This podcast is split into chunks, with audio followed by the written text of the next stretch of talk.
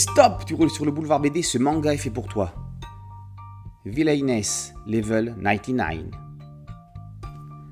On ne passe pas d'un niveau à l'autre sans vaincre des monstres. Si Eumelia Darkness est au niveau 99, c'est qu'elle a eu un parcours exceptionnel. Elle ne ment pas.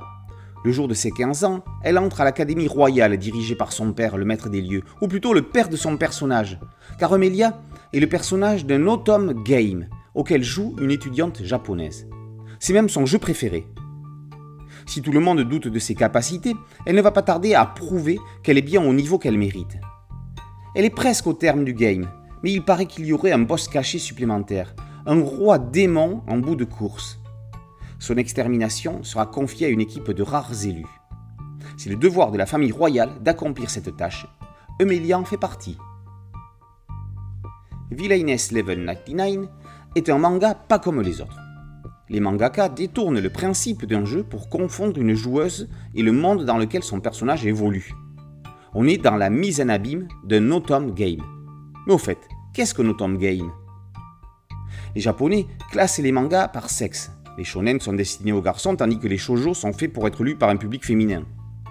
On le sait moins, mais il existe aussi une classification dans le jeu vidéo. Ainsi, un automne game est conçu pour les filles. Ce sont généralement des jeux romantiques visant à développer les relations entre les personnages.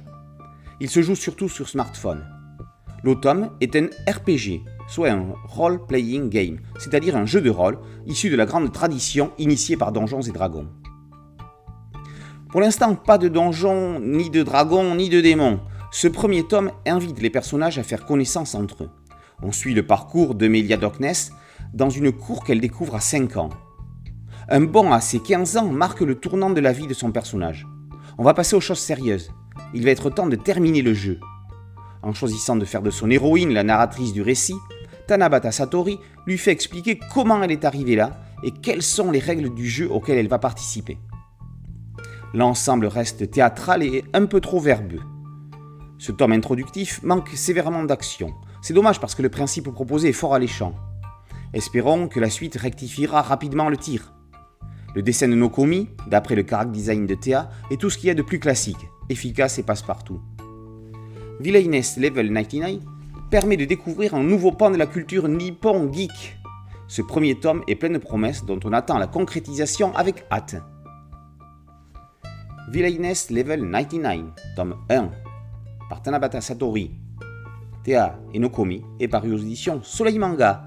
Boulevard BD, un podcast audio, un site dédié et une chaîne YouTube. Merci de liker, de partager et de vous abonner. A très bientôt sur Boulevard BD. Ciao